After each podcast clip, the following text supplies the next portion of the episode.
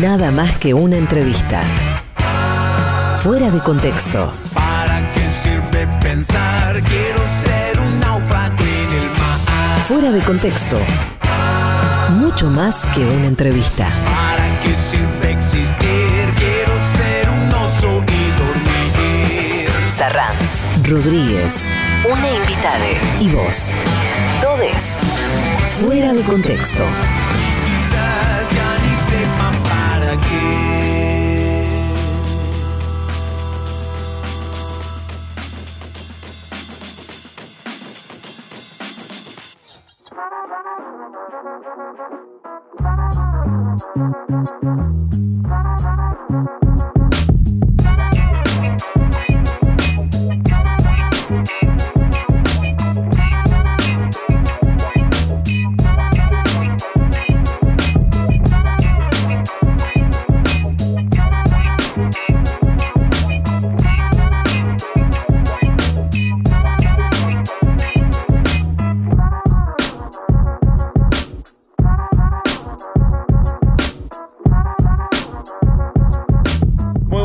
Tardes, queridas amigas, y bienvenidos a una nueva emisión de Fuera de Contexto, el programa que es nada más que una entrevista y mucho más que una entrevista. Soy Emanuel Rodríguez y les doy la bienvenida, como también bienvengo a mi compañero en esta aventura de la charla. Llega a Fuera de Contexto Luis Sarranz. Hola, hola, hola, ¿qué tal Emma? ¿Cómo estás? Buenas tardes para todos y para todas. Aquí estamos comenzando un nuevo Fuera de Contexto en el Destape Radio, muy entusiasmados de poder conversar hoy con un referente, esas personas que al pensar nos hacen pensar a todos y a todas, una persona que trabaja y que reflexiona incansablemente sobre la cultura y los medios de comunicación y nos sirve para pensar la época, el querido Alejandro Kaufman. Vos sabés que eh, siento celos de que haya sido alumno de Alejandro Kaufman. Yo apenas si soy lector de Alejandro Kaufman y, no, mucho más que eso. Pero como para darles un, tip, una ayuda para en- encarar las próximas dos horas de fuera de contexto aquí en el Destape Radio, yo creo que habría que aconsejarles a, a los oyentes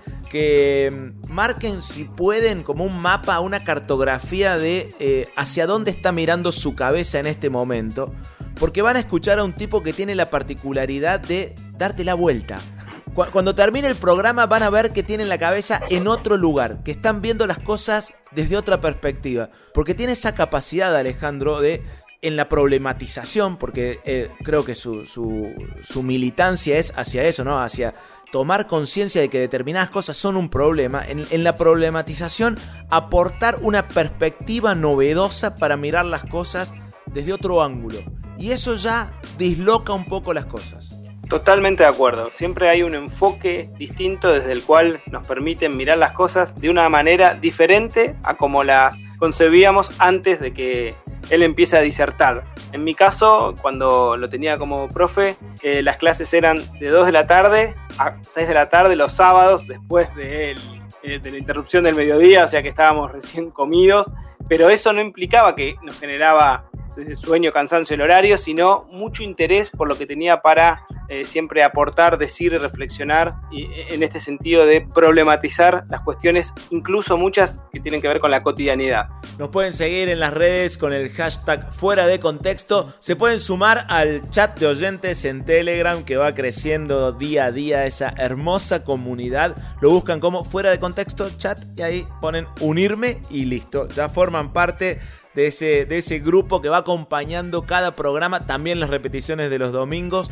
Y sepan que si se lo pierden, no solo está la repetición del domingo, también para encontrar esta entrevista en nuestro canal de Spotify, lo buscan como Fuera de Contexto Radio.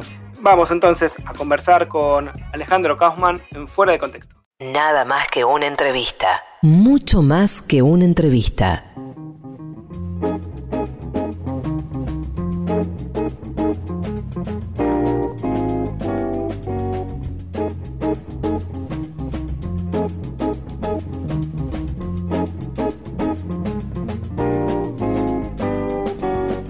Entonces el momento de presentar al entrevistado del día en Fuera de Contexto.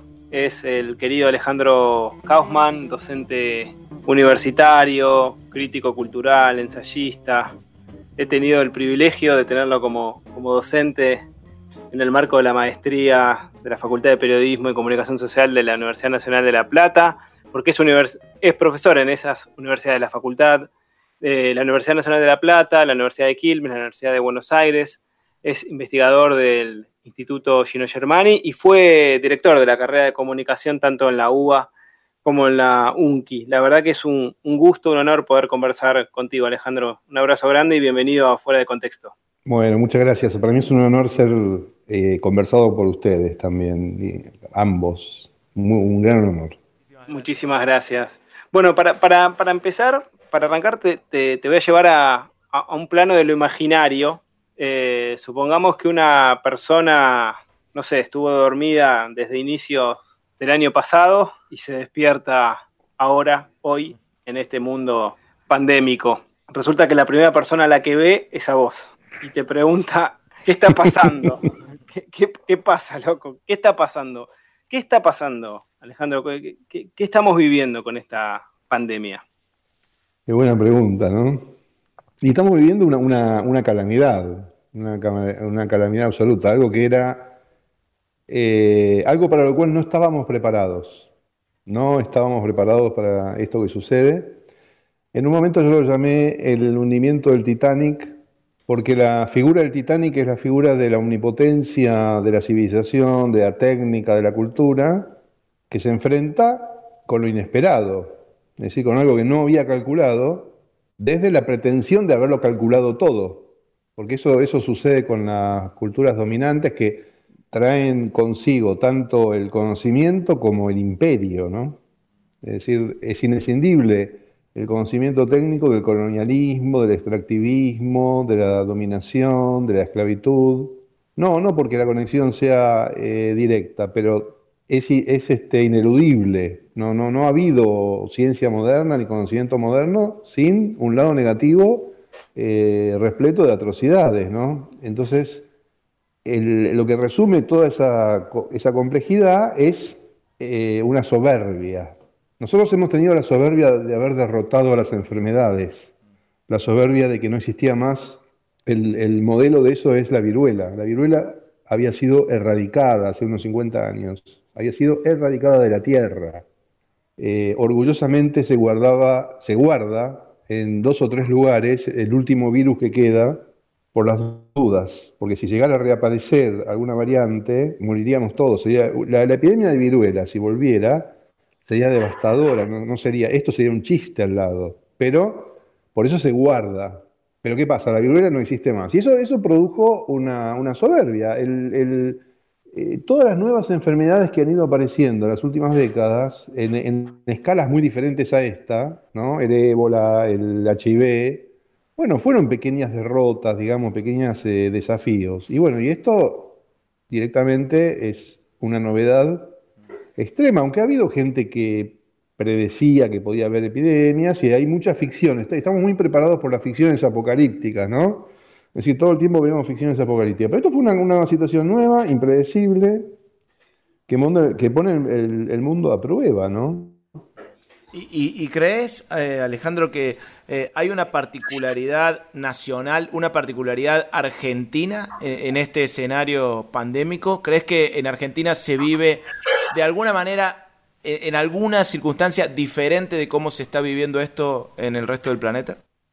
Y sí, en algunas cosas sí, porque no hay nada en lo que la Argentina no haga algo peculiar y distinto a otros, pero eh, de un modo diferente a como se suele decir, ¿no? Porque, este, mira, una, cosa que me llamó la atención, que fue muy instructiva, es cómo funciona el discurso sobre la gente que se va de Venezuela viste que hay un discurso, se van, se van millones de personas, no se puede estar en ese país. Y, lo que hizo Macri de, habilitar la inmigración irrestricta de, la gente que venía de Venezuela. Es decir, hay un discurso y una política de los países imperiales sobre que en los países populistas, comunistas, socialistas, peronistas, ahí es uno, este, la gente se quiere ir, que desprecia al país, que en ese país no se puede vivir, que es horrible, que hay que irse de ahí ¿no es cierto? Y todas las palabras que mencioné, comunista, socialista, peronista, populista, son malas palabras. Este, porque esa, situación no la habíamos vivido así. Generalmente, pues fíjate que los flujos migratorios se los ve como algo negativo. Es negativo que la gente de África quiera ir a Europa o que la gente de Centroamérica quiera ir a Estados Unidos. Por estos discursos, ¿no? Se habla mal de eso. Ah, no, bueno, quieren invadir, quieren este, eh, concurrir ilegalmente. Pero en cambio está muy bien que la gente se vaya masivamente de Venezuela. Y, y eso coincidió con el intento que hicieron, sobre todo en el macrismo, de decir que la gente se quiere ir de Argentina. Viste que se quieren a Uruguay, los ricos, los pobres, todo el mundo se quiere ir. Porque no... Bueno, y esa es una construcción política, ¿no? Que puede tener cierta eficacia. En el caso de Venezuela, tuvo eficacia, porque vos en algunos casos hablás con alguna gente de Venezuela, te preguntás por qué se fue para hacer un trabajo acá en Uber, alguien que era un profesional y ahora maneja un Uber, y te dice me fui por el futuro. Y ese es el mismo argumento que se daba para irse de acá, porque no hay futuro, o por otra palabra que usan que es la palabra decadencia. Así que contestando a tu pregunta, y después podemos volver a lo de la decadencia, ¿qué quiere decir eso de la decadencia? Este, hay peculiaridades argentinas en un fenómeno que lo que tiene de extraordinario es su globalidad. Lo, lo que puede ser peculiar argentino es menor en este caso porque es un fenómeno muy fuertemente mundial, muy fuertemente mundial, probablemente sea el primer gran fenómeno mundial de la historia, en esa escala, en esa magnitud, de ese modo, con esa duración, con esa intensidad. Eh, si hay algo que uno puede tal vez esperar, aunque después las epidemias se olvidan, ¿no? Pero por el modo en que esto está ocurriendo, es probable que quede como, como eh, un fenómeno, un hito, como una marca de mundialidad. No por la epidemia, porque siempre las epidemias, las pandemias, hay muchos antecedentes, pero por ejemplo, el solo hecho de que estemos contando contagiados y muertos desde el primer día en forma global, como si fuera el clima, y todos los días está el número de todos los países del mundo al mismo tiempo y todos estamos hablando de lo mismo. Yo creo que no hay un antecedente de que se haya hablado de lo mismo en todo el mundo al mismo tiempo de esta manera, me parece que eso no hay un antecedente. Así que hay, ciertas características que, siendo nuevas, son globales y donde eh, la Argentina no, no, difiere de otros países. Pero sí podemos hablar de peculiaridades argentinas, ¿no? Por ejemplo, una es creernos muy, muy, un país muy generoso, pero prevalecer la preocupación por el propio país. En los discursos públicos no, no prevalece hablar de la liberación de las patentes, de, lo que sucede en los países más desfavorecidos, incluso de América Latina. No, no, hablamos mucho de qué pasa en Bolivia, qué pasa en Paraguay, qué pasa en Ecuador. No, hay, hay, hay, eh, y este es un, también un fenómeno global, ocurrió en todo el mundo, una, eh, retro, una, un retiro al interior de las fronteras, tanto en el sentido estatal como en el sentido cultural, ¿no es cierto? Lo cual tiene una cierta lógica, cuando uno está muy en peligro, y hay problemas de caos, de desorden, de muerte, entonces, bueno, te retraes a tu casa, a tu país, ¿no es cierto? Y bueno, eso está ocurriendo también. Sí, pensaba en, que esta comparación en términos eh, de, otros países solo se, utilizó en, función comparativa, ¿no? Ya sea con, con las filminas, cuando el presidente daba alguna explicación y decía que Brasil, Uruguay o Chile estaban peor, o ya sea la construcción que hacen los medios habitualmente para decir que el modelo uruguayo o chileno van cambiando, ¿no? Pero son los que funcionan y, lo van poniendo en esos términos. Recién hablabas también de este conteo mundializado de, infectados y de muertos. Y te quería preguntar por qué, por, lo menos en, en, Argentina, por qué las víctimas de COVID, salvo las personas famosas precisamente por eso, ¿Por qué no, tienen nombre y apellido los, muertos de COVID? Bueno, con respecto a lo primero que decías, eh, eso es algo que lamentamos. Eh, entra dentro de las cosas que les podemos criticar a, este gobierno, al Alberto, digamos, ¿no? Que es eh, un gobierno peronista, uno esperaría por lo menos dos cosas, que son la misma. Producir la vacuna como producción nacional y tener una perspectiva solidaria internacional, por lo menos regional. Y justamente en ese, en ese discurso que mencionás eh, se seguía la corriente de pensar solamente en el propio país y compararnos. Es decir, esas comparaciones que se hacen, si te las pones a pensar, son realmente odiosas, ¿no? Es decir, ¿por qué frente a la muerte vamos a estar haciendo una competencia entre países a ver a quién le va mejor, a quién le va peor? Y, eso, como en tantas otras cosas, estamos siguiendo a las derechas, ¿no? Estamos siguiendo a las posiciones conservadoras que ven todo como una competencia. Eh, y la otra cuestión que estaba diciendo es, es de inusitada gravedad, que es el, borramiento del duelo, ¿no? Eso, eso, eh, como país, por ejemplo, en relación a la pregunta que me, hacían recién sobre las peculiaridades argentinas, bueno, el, tema de la ausencia del duelo, de los desaparecidos, lo tenemos en la nuca, ¿no? Es un tema ineludible y que ha, ha sido una singularidad argentina en todos sus aspectos, tanto sobre cómo hubo una dictadura tan terrible, pero también, como ya sabemos, por todos los movimientos este, de la memoria y de los derechos humanos.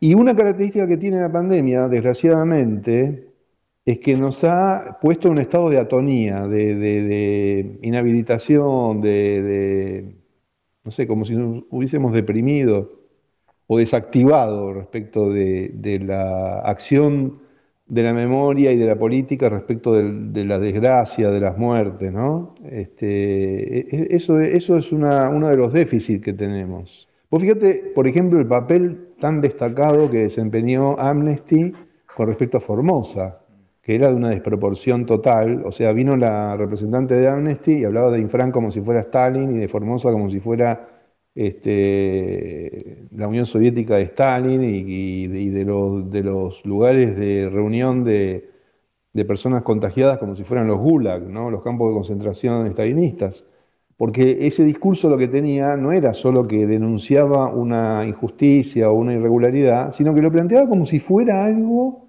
que hubiese durado décadas y que hubiese sido la doctrina oficial del gobierno que se dedica a encerrar, gente, ¿no? como una situación coyuntural que ha pasado en todo el mundo. Es decir, eh, todos los países del mundo se han enfrentado con medidas de restricción o de limitación para detener al, al virus. ¿no? Y entre esas cuestiones está algo que, tenemos que pensarlo también. Es decir, cómo la cuestión problemática de los derechos humanos y de la memoria no ha tenido injerencia en general en el problema del duelo, y esto es porque nos ha sobrepasado, no, no, estoy haciendo un reproche o una crítica, sino una, cuestión para pensarla, porque es una necesidad pensarlo, porque no, no mueren 58.000 personas en un país y, el número global y después no pasa nada, ¿no es cierto? Este, es decir, ahí tenemos un, problema. Tenemos un problema que es que hemos sido muy eh, negligentes, muy negadores respecto de, que han muerto 58.000 personas. Y de que ese número es un número este, que en el país nuestro no puede sino asociarse a, ese otro número de, de 30.000, ¿no? Eh, yo había escrito en Contraeditorial, una publicación compañera, que eh, Estados Unidos, esto no es por emular a Estados Unidos, sino es solo porque ocurrió ahí, asociaron con los muertos de la Segunda Guerra Mundial y hubo algunos gestos vinculados con el duelo. Eso no es necesariamente bueno. Estados Unidos es un país bélico que tiene el duelo incorporado como un ritual vinculado con la guerra y con, la, con el imperio, ¿no es cierto? Pero todo país tiene que tener, toda comunidad eh, tiene una experiencia del duelo. Y si eso no ocurre, tenemos un problema. Es decir, en Argentina tenemos un problema con, la ausencia del duelo que se manifiesta además en estas formas pánicas, desesperantes, eh, llenas de ira, como del tipo, eh, vamos a cerrar las escuelas y todo es virtual, vamos a abrir todas las escuelas y todo es presencial, y forzar las cosas, y, eh, maltratar al, gremio docente de una manera nueva también, horrible, completamente horrible. y la cuestión de con todos los protocolos. Yo no soporto más escuchar esa expresión que no quiere decir nada. ¿Qué quiere decir con todos los protocolos? En general quiere decir cualquier cosa, lo que la gente puede, porque quiero decir otra cosa también que es muy importante. Así como no podemos hacer el duelo, y nada de lo que digo es reproche, ni siquiera crítica, es problema. Eh, tenemos que acostumbrarnos también a, poder enfrentar los problemas eh, sin eh, pasiones antagonistas o de odio. ¿no? Hay algunas que sí lo merecen, como los ricos que acaparan vacunas, pero otras cosas que nos pasan son para conversarlas tranquilamente, digamos, o no tranquilamente, no tranquilamente, pero quiero decir lo más tranquilamente que podamos. ¿no? Eh, y entonces, eh, quiero decir esto, lograr un cambio de comportamiento en las multitudes es algo muy difícil. Es muy difícil. Eh, por ejemplo, lo de la distancia es muy difícil. Para cualquier sociedad humana, para cualquier cultura, en cualquier época que vos quieras, conseguir que la gente cambie la, manera en que se acerca, en que se toca o no se toca, en que sonríe o no sonríe, en que se saluda, es una de las cosas más arraigadas en, las personas. Es una de las cosas más, este, íntimas y públicas al mismo tiempo, muy difíciles de cambiar, muy difícil. Lleva mucho tiempo cambiar eso. Lograr, por ejemplo, que toda la humanidad se lave las manos, que es una cosa que tiene 150 años, no terminó de resolverse. Pues fíjate que hace no tanto tiempo se instaló la idea de colocar un lavabo especial en las cocinas de los restaurantes y de los bares para lavarse las manos, para que todo el mundo siempre se lave las manos. Eso pasó hace relativamente poco. Cuando yo era chico todavía los baños públicos eran intransitables en los bares, en, las estaciones de trenes. Ahora eso ha cambiado. O sea, esos cambios llevan mucho tiempo. Entonces, esta calamidad nos, ha instalado en la situación de, tener la necesidad de cambiar hábitos muy rápidamente. Y eso es muy difícil. ¿Qué son los hábitos? Los hábitos son, eh, por ejemplo, el entrenamiento militar, el, entrenamiento de un cirujano, el entrenamiento de un bailarín, el entrenamiento de alguien que aprende a manejar, esos son hábitos, son hábitos de distancia, son hábitos coreográficos, son hábitos de cómo tu cuerpo se vincula con los demás, cualquiera de esas cosas. Y cualquiera de esas cosas lleva años de, preparación. Incluso manejar, que es algo relativamente simple, lleva semanas. Vos tenés que llevar a una persona, viste, con otra que sabe, que la acompaña. Bueno, y en eso hemos, eh, hemos, fallado prácticamente en todo el mundo. En Oriente estaban más preparados porque Oriente es la parte del mundo donde primero ha habido eh, aglomeración urbana masiva. En Oriente de hace mucho tiempo viven muy, muy hacinados porque las epidemias son un fenómeno urbano en toda la historia. La epidemia, tal como la conocemos, ocurre en las ciudades porque la gente vive toda muy cerca. Eh, o sea, la epidemia es un tema de distancia. Yo lo comparaba el otro día con cuando saltás un arroyo sobre las piedras, ¿viste? Si las piedras están muy lejos, no, no, no, no, no podés, el salto no, no llegás. Eso es el virus con nosotros. Nosotros somos las piedras del virus. El virus pasa de una persona a la otra si está relativamente cerca. Si te alejas, no puede pasar. Bueno, este, la cuestión es que cambiar eso es muy difícil. Y como en Oriente han estado hace mucho tiempo con todas las piedritas muy cercanas, viviendo muy hacinados en Japón, en China, en todo, en todo el, llamado Oriente lejano, digamos, ¿no? el Oriente del Pacífico. Y entonces ya vienen medio entrenados, o sea, ellos empezaron a cambiar costumbres hace ya bastantes años, porque tuvieron epidemias, porque tuvieron, por ejemplo, los resfríos mismos se contagian más en, esos países, ¿no es cierto? Entonces la gente eh, no le parece tan disparatado andar con barbijo. El barbijo, hace años, ¿cuántos años hace que vemos fotos de multitudes en países orientales y está lleno de gente con barbijo? Que, se opone por su propia iniciativa, porque no quiere contagiar a otros cuando está resfriada. Yo me acuerdo hace tres o cuatro años, que fue cuando decidí empezar a vacunarme contra la gripe, un día que estaba en la facultad, en un pasillo, y pasó una, un, estudiante, alguien eh, caminando frente a mí y me estornudó encima y me dejó todo mojado, todo húmedo, me llenó de gotas y me agarró una gripe que me duró un mes. Cuando, en el momento que siento ese estornudo, dijo, chao, soné, porque además yo me enfermo, ¿no? Y fue una gripe terrible. Bueno, cuando pienso en eso ahora, me agarra un pánico total. Pero eso qué tiene que ver con la cercanía, ¿no? Entonces, en, las ciudades llamadas occidentales, en Europa y en Estados Unidos, no hay todavía ese tipo de aglomeración y yo creo que ese es un factor que, ayudó en esos países de Oriente a enfrentar mejor todo esto, a aceptar con mayor, eh, con menor resistencia las medidas, porque una de las cosas que, ha ocurrido es que no, no, no, no, no sucedió eh, el totalitarismo. Viste que una de las cosas que estuvieron prevenidos tanto la derecha como la izquierda, la derecha por derecha y el progresismo, la izquierda por progresismo y por izquierda, que el control poblacional que requiere una epidemia iba a ser una oportunidad para incrementar el totalitarismo, el control de la sociedad. No pasó eso. O sea, en ningún lugar, ni siquiera en los países donde la gente obedeció bastante, eso ocurrió fácilmente ni sin resistencia. O sea, en China ocurrió mucho más y hay un montón de fenómenos que en Occidente eh, no nos gustan, como por ejemplo el control por, aplicaciones de celular, esas aplicaciones que, que miran, que registran cuando viajas en el colectivo si había alguien contagiado y después te avisan por el celular y te tenés que aislar.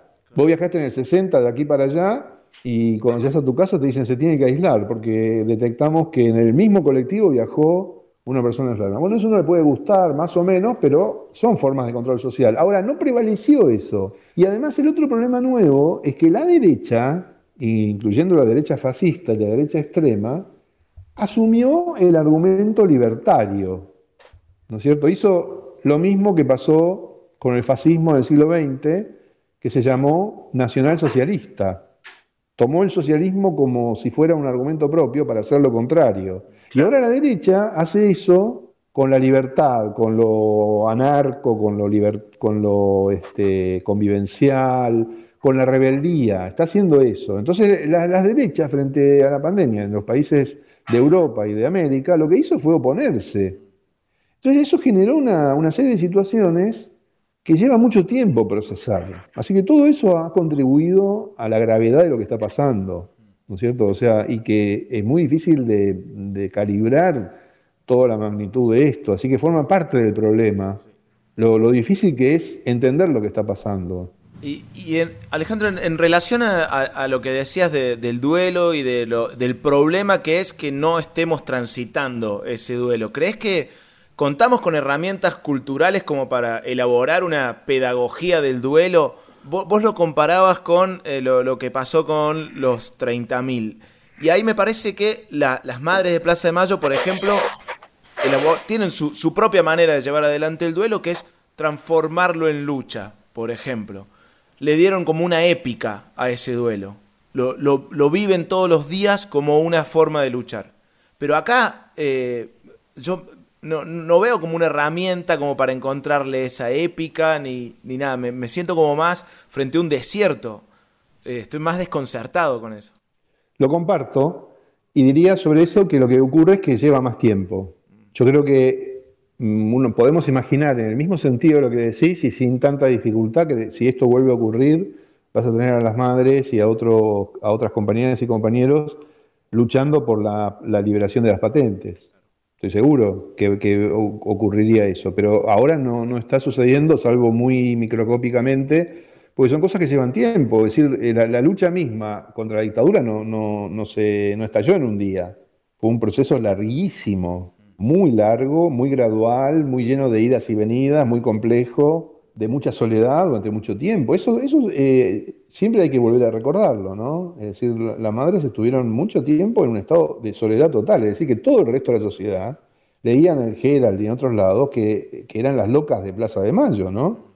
Y entonces era algo que se, miraba con, con descendencia, con, con indiferencia, con burla incluso. Así que son procesos que llevan mucho tiempo. El, tema de la liberación de las patentes es fundamental. Es fundamental.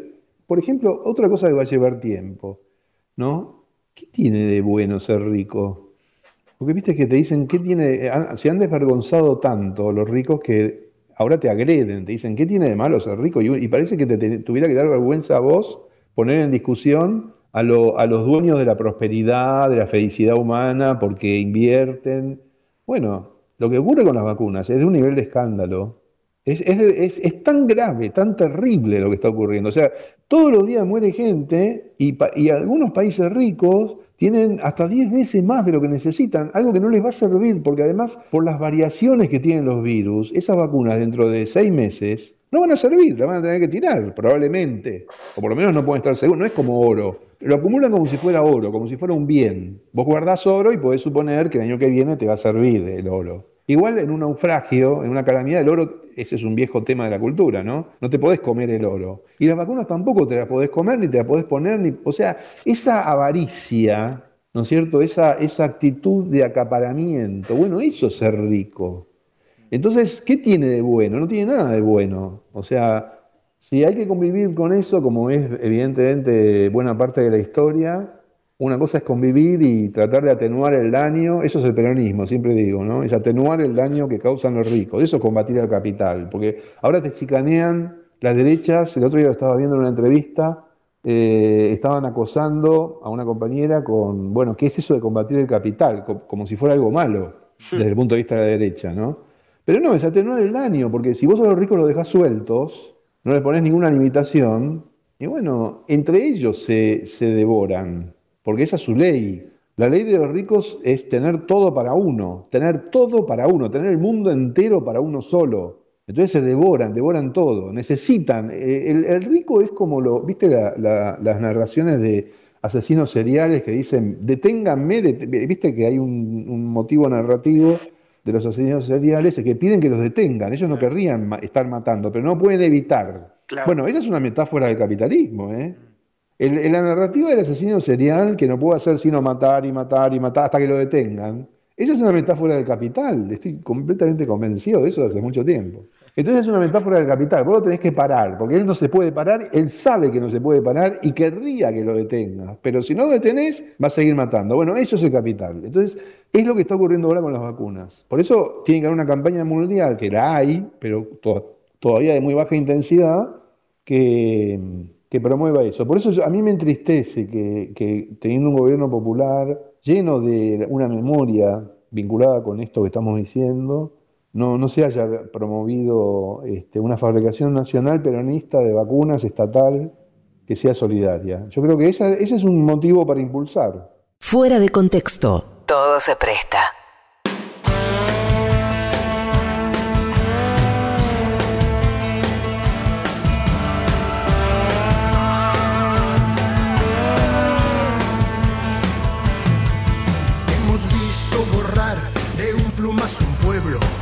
Niños, madres, jóvenes, padres y abuelos. Hemos visto caer parte de la historia de este único mundo que es lo poco que tenemos. Hemos visto llover un centenar de balas sobre inmigrantes que un lugar reclamaban. Y te hemos visto a vos sentado en un balcón, en un sillón como Nerón, mirando cómo todo se quema.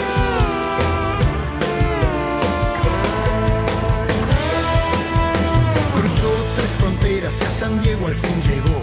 Se llama Elizabeth, es del Salvador. Lo que quedó de ella se juntó con su familia. Lo que quedó de ella un abrazo recibió.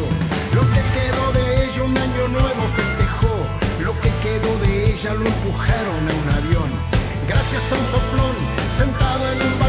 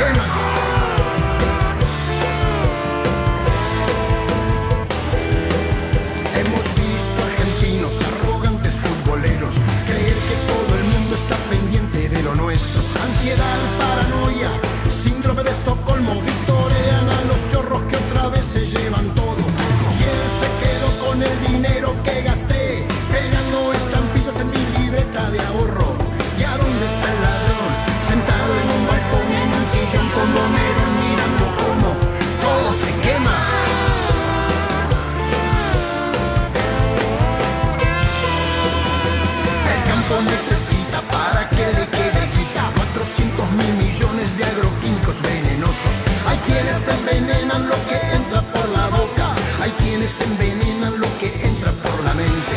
Hay quienes envenenan porque les da lo mismo todo, hay quienes envenenan votando mal a un presidente.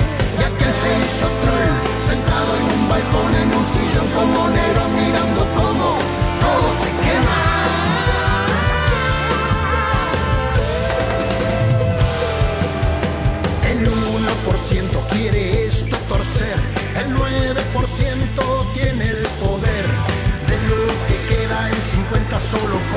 y el resto se muere sin saber por qué. Tantos años votando y casi nunca resultó. Nos piden los votos pero nunca perdón.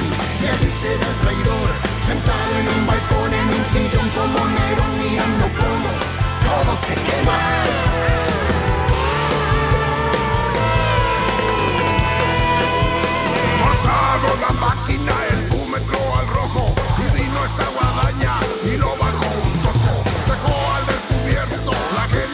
Mierda que siempre odió a pobres, enfermos y viejos. Hoy 20 de noviembre de este duro 2020 Viví 300 años pero cumplo 69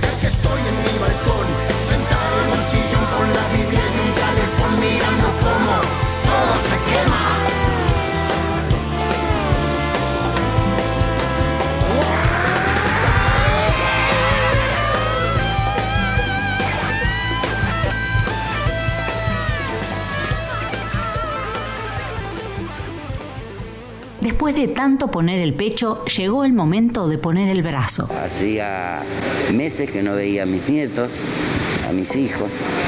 Ahora voy a poder tener una pequeña oportunidad. Es hora de vacunarse. Inscribite y descarga la aplicación en vacunatepba.gba.gov.ar. Municipio de Morón. Corazón del Oeste. Hola, eh, yo soy Juan, ah, de Argentina también, y también me siento muy privilegiado de poder este, ser uno de los pocos argentinos que puedo hacerle preguntas. Ay, pero ahora voy a contestar yo quería... Fuera de contexto. El privilegio de la charla.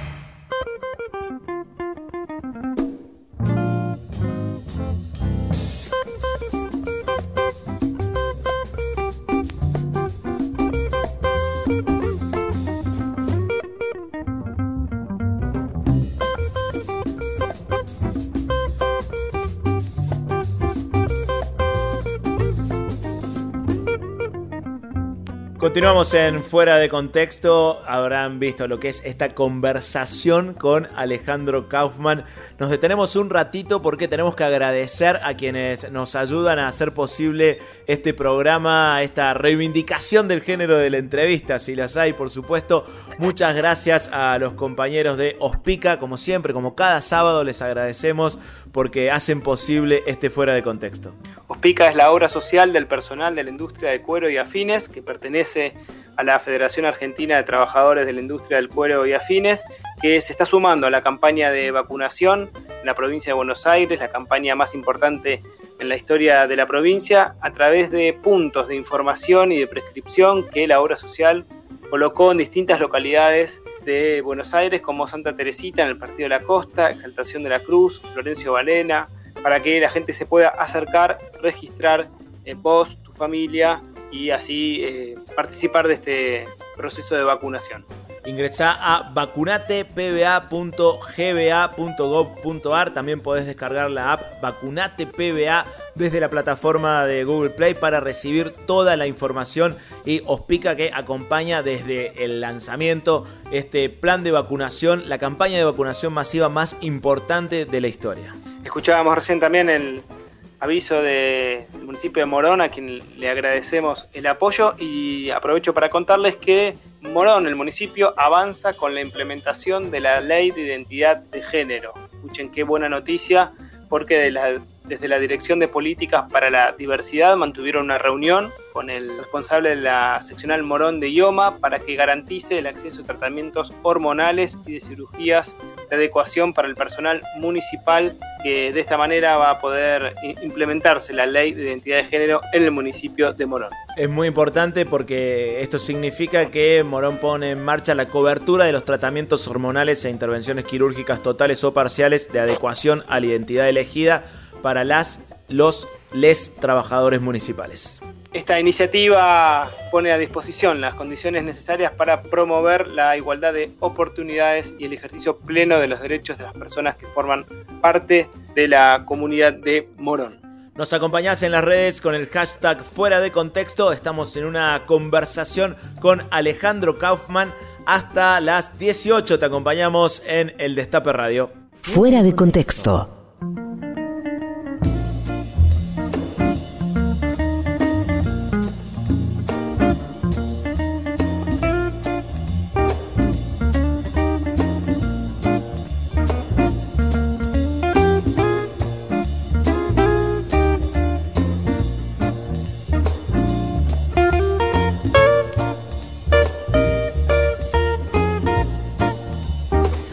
Estamos conversando con Alejandro Kaufman en Fuera de Contexto, en el Destape Radio.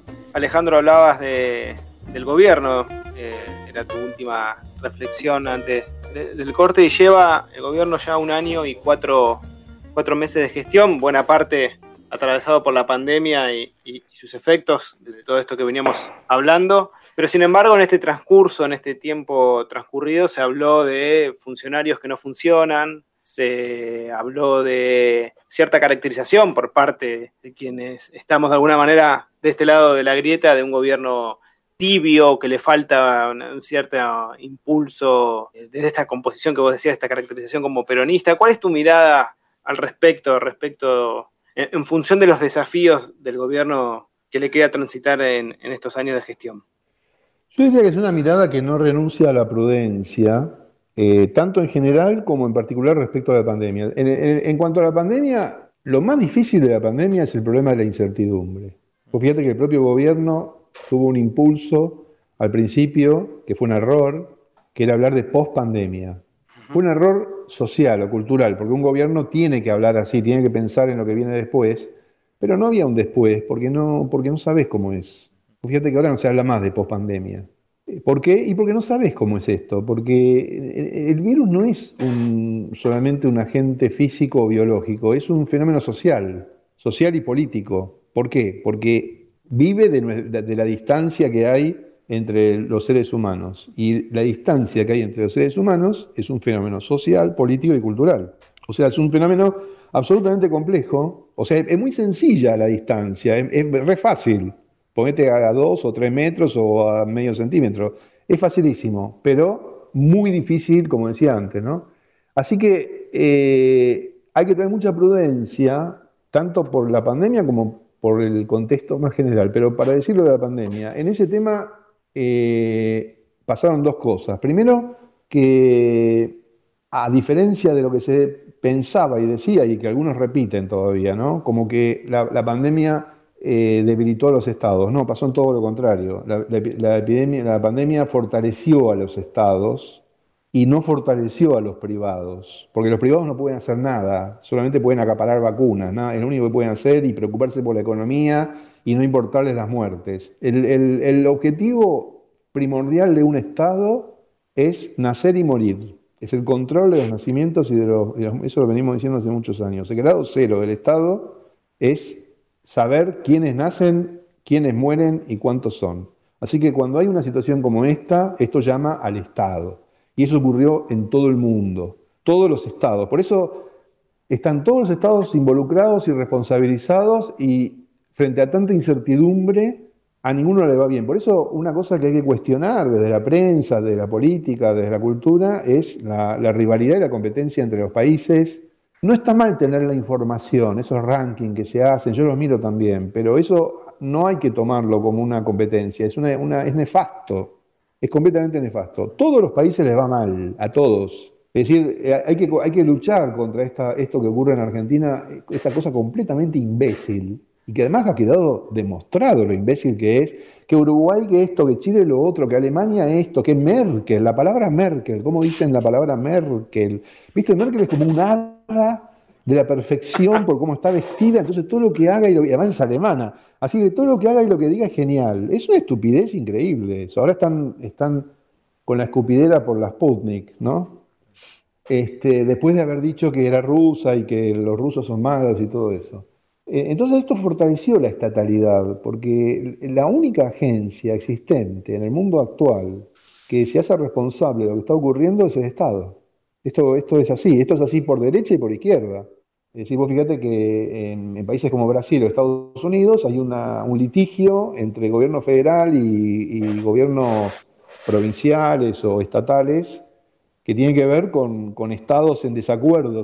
Es lo que pasa en Argentina, entre en el AMBA. En el AMBA lo estamos viviendo y lo mismo respecto al gobierno federal en relación a las provincias, ¿no? Es decir, son estados o las intendencias, son todas eh, agencias estatales que son las que tienen que asumir la responsabilidad y no hay otro modo de encararlo. Por eso, uno de los problemas que existen es la idea completamente imbécil también, porque esto me enloquece, de comprar las vacunas. Es una idea de una estupidez tan profunda, tan estuporosa, ¿no? de que sea un objeto del mercado. Las vacunas solo sirven si se les da a toda la población. Si no, no sirven.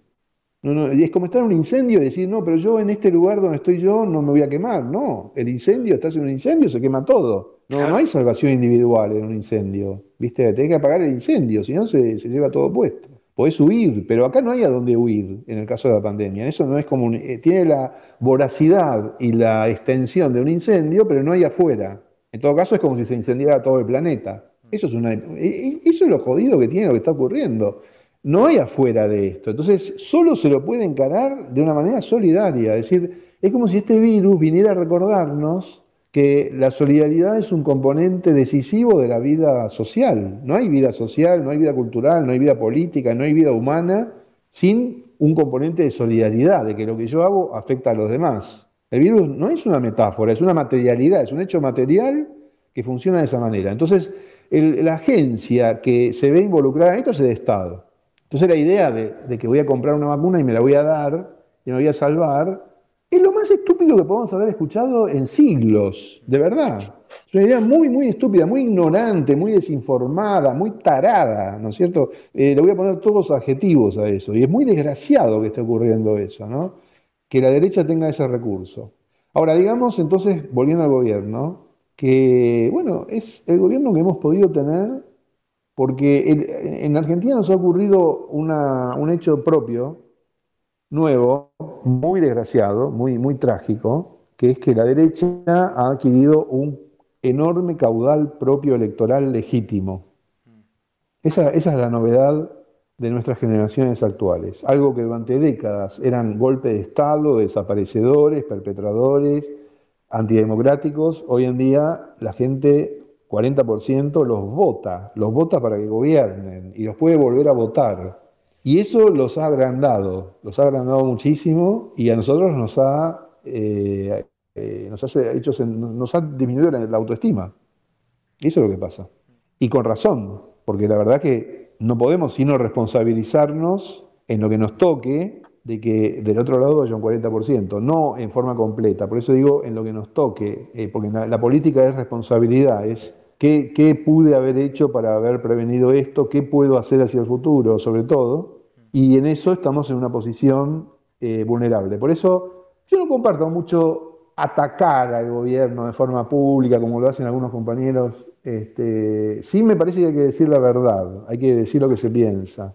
No, no hay que mentir, no, no hay que tener oportunismo. Entonces hay que buscar una fórmula crítica que no sea destituyente de nuestra parte también, ¿no? Bueno, y eso no es, eh, no, a veces no es fácil, porque a veces es tan alfonsinista, Alberto, es, esa cuestión tan de voluntarismo democratista, de que voy a hablar con los malos y ellos me van a escuchar y los malos están con afilando el cuchillo delante tuyo y él mientras les habla.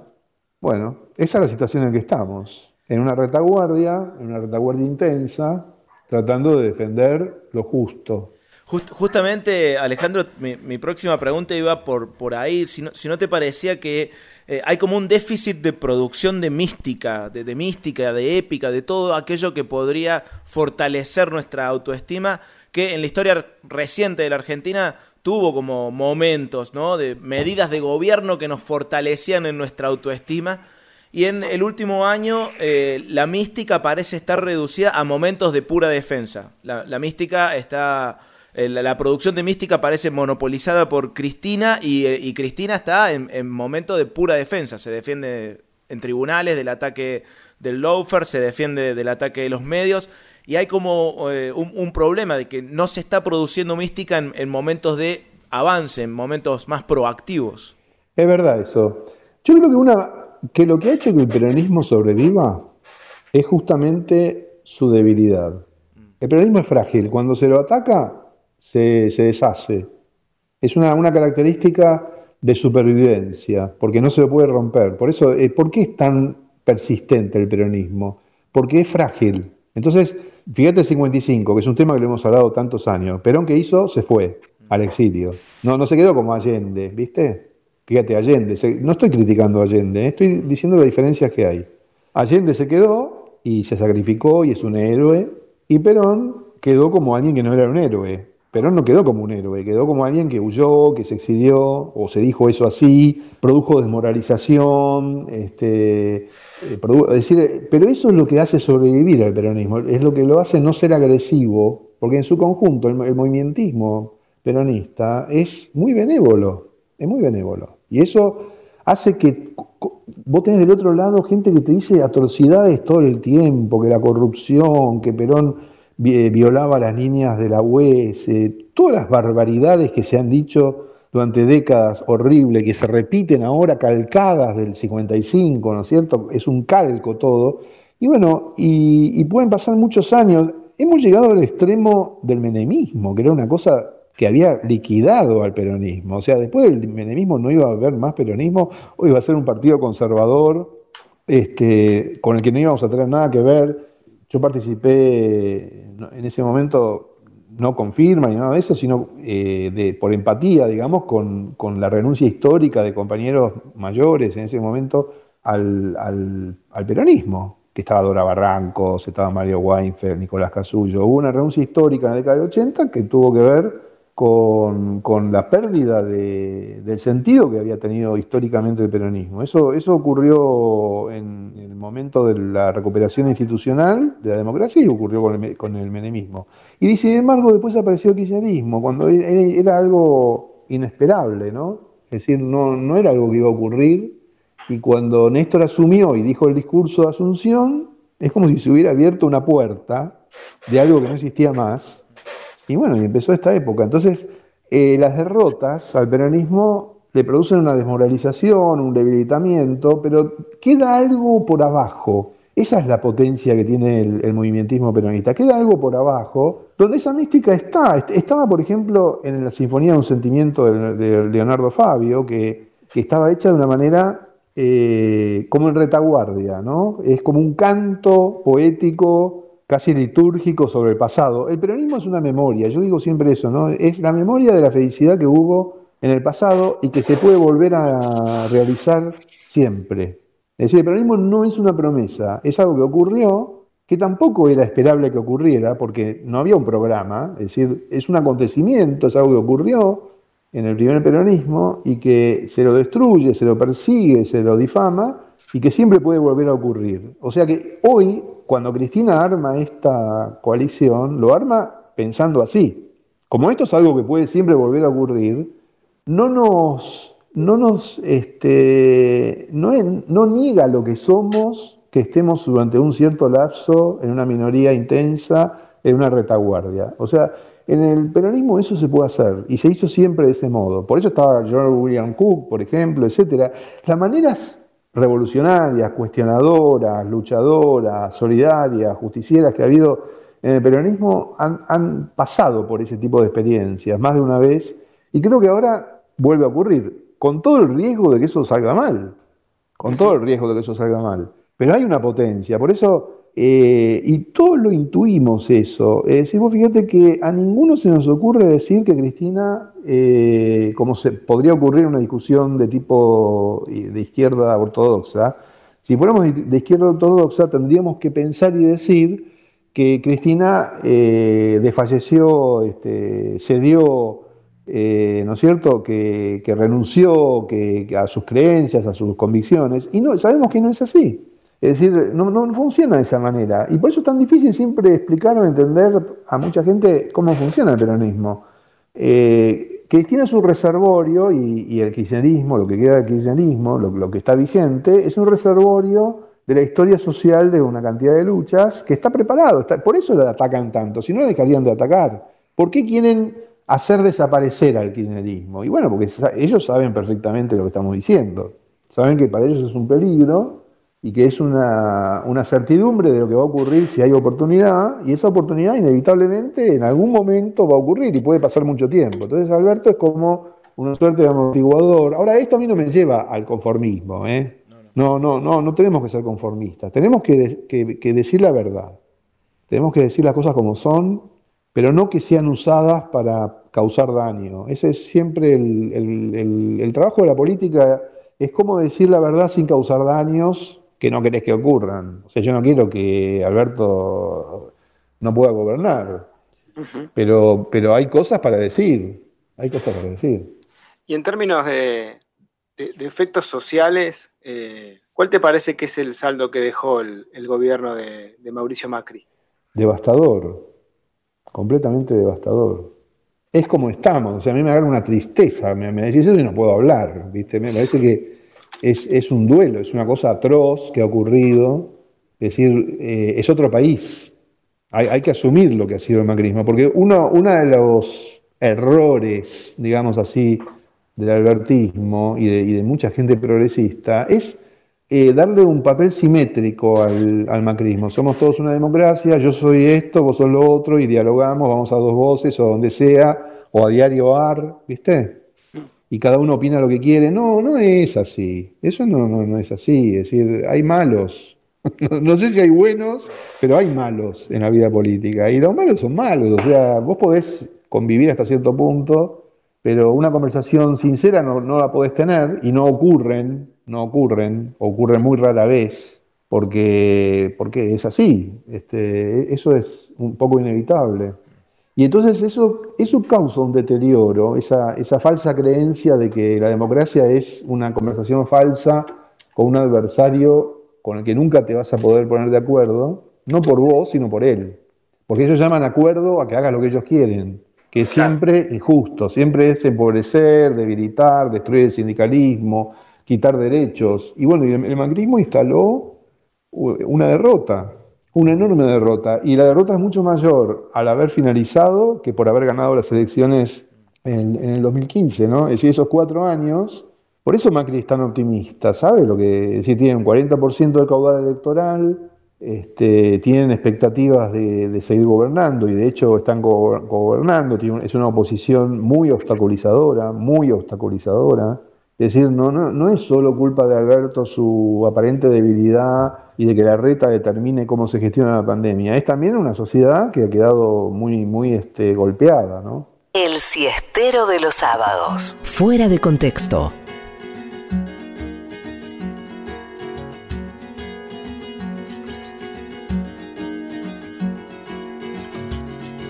Anoche soñé contigo y no estaba durmiendo. Todo lo contrario. Estaba bien despierto. Soñé que no hacía falta hacer ningún esfuerzo para que te entregaras. En ti yo estaba inmerso. Qué lindo que soñar Soñar no cuesta nada, soñar y nada más. Con los ojos abiertos, qué lindo que soñar. Y no te cuesta nada más que tiempo.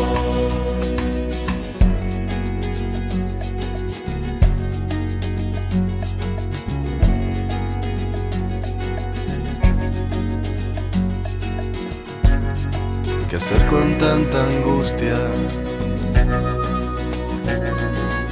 Cosas no resueltas.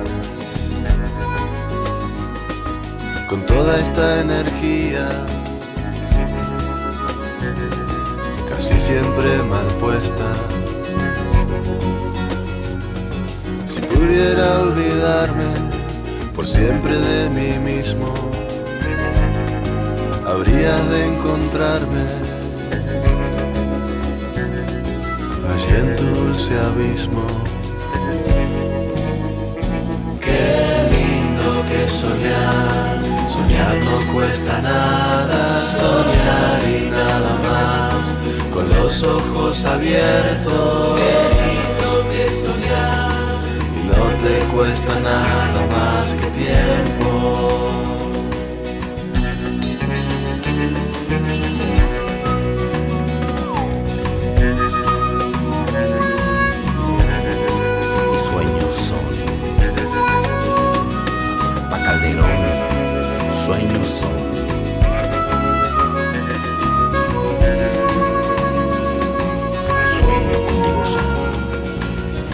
Que no hacía falta hacer ningún esfuerzo para que te entregaras.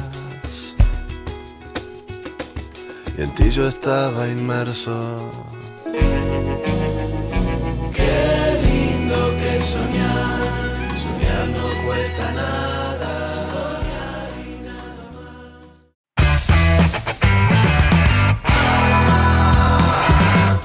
Más. Que una entrevista. Fuera de contexto. ¿Para qué sirve pensar? Quiero ser un náufrago en el mar. Fuera de contexto. Mucho más que una entrevista. ¿Para qué sirve existir? Quiero ser un oso y dormir. Sarranz, Rodríguez, una invitada y vos. Todes. Fuera de contexto.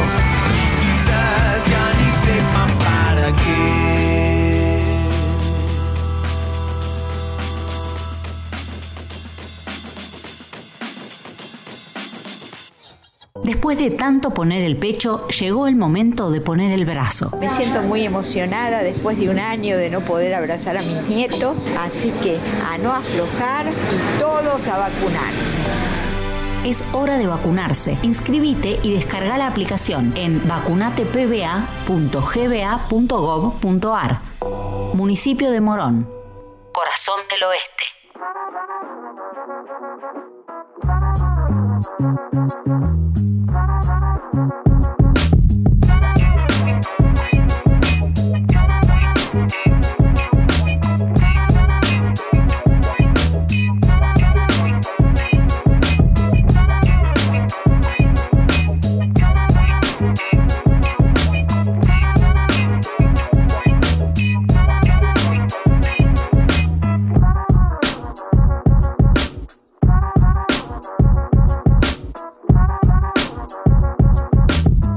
Segunda hora en Fuera de Contexto. Muchas gracias a la gente que nos acompaña en las redes con el hashtag Fuera de Contexto. Nos alegramos mucho de que estén disfrutando de esta entrevista, de esta conversación, tanto como nosotros. También es momento de seguir agradeciendo a la gente que hace posible fuera de contexto. En este caso nos toca agradecer por supuesto al municipio de Merlo en la provincia de Buenos Aires y al Sindicato Argentino de Docentes Privados en la sección, seccional capital. Ahí los docentes privados de la ciudad autónoma de Buenos Aires que siguen defendiendo la necesidad de las clases virtuales. Claro, apoyaron la, medida que tomó el presidente Alberto Fernández porque sostienen que la presencialidad en este contexto aumenta el riesgo de todos y de todas porque realizaron un relevamiento durante la última semana, un relevamiento sanitario en las escuelas, donde observaron el permanente cierre de burbujas por contagios, por casos sospechosos, por contactos estrechos, lo que genera un escenario nuevamente de virtualidad en muchas instituciones. En paralelo, los informes de la obra social, OSDOC, alertan sobre una situación crítica en las clínicas de la ciudad respecto a la ocupación de camas, algo que preocupa y mucho. Así es, el pico de contagios de la ciudad está dejando en una situación muy vulnerable a las comunidades educativas y SADOP está en, pie de lucha defendiendo la salud de todas, de todos y de todes.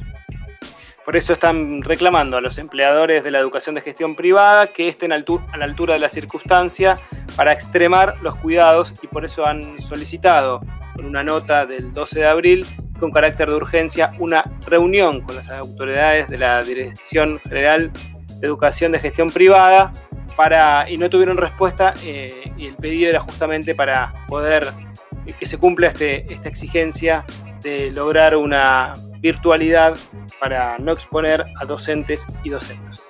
Saben que si se pierden esta entrevista con Alejandro Kaufman, si quieren volver a escucharla, pueden escuchar la repetición de mañana domingo, después del programa de Amado Vudú, Vudú Lunch, el hermoso programa también con Naus Info.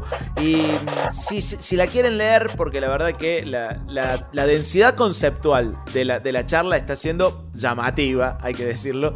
Por ahí, este, si la quieren leer a la entrevista, pueden hacerlo en la revista Contraeditorial porque los amigos, las amigas de www.contraeditorial.com publican la versión escrita de las charlas que tenemos aquí en Fuera de Contexto. Recomendamos mucho la, revista Contradictorial, lo decimos sábado a sábado. Entre otras notas van a encontrar esta semana una entrevista que le hizo uno de sus directores, Roberto Caballero, a Axel Kichilov. Así que ahí también van a poder eh, repasar otra entrevista, en este caso al gobernador de la provincia de Buenos Aires. Bueno, si todos y todas y todos estamos de acuerdo, seguimos conversando con Alejandro Kaufman aquí en Fuera de Contexto. Nada más que una entrevista mucho más que una entrevista. Fuera de contexto, todo se presta.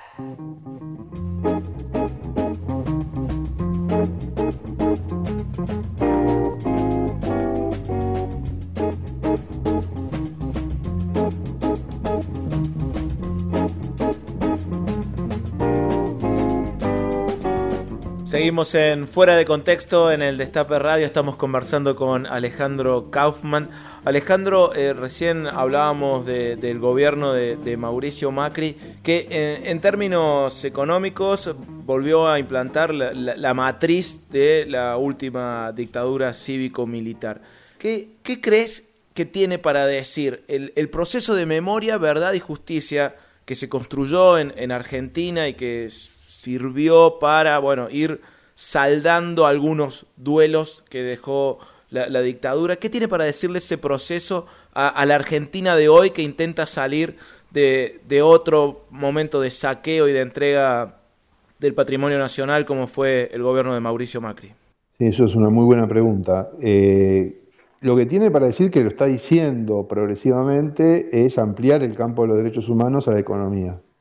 Es decir, los procesos de endeudamiento tienen que ser objeto de los movimientos de derechos humanos. Es decir, eso no, no puede volver a suceder.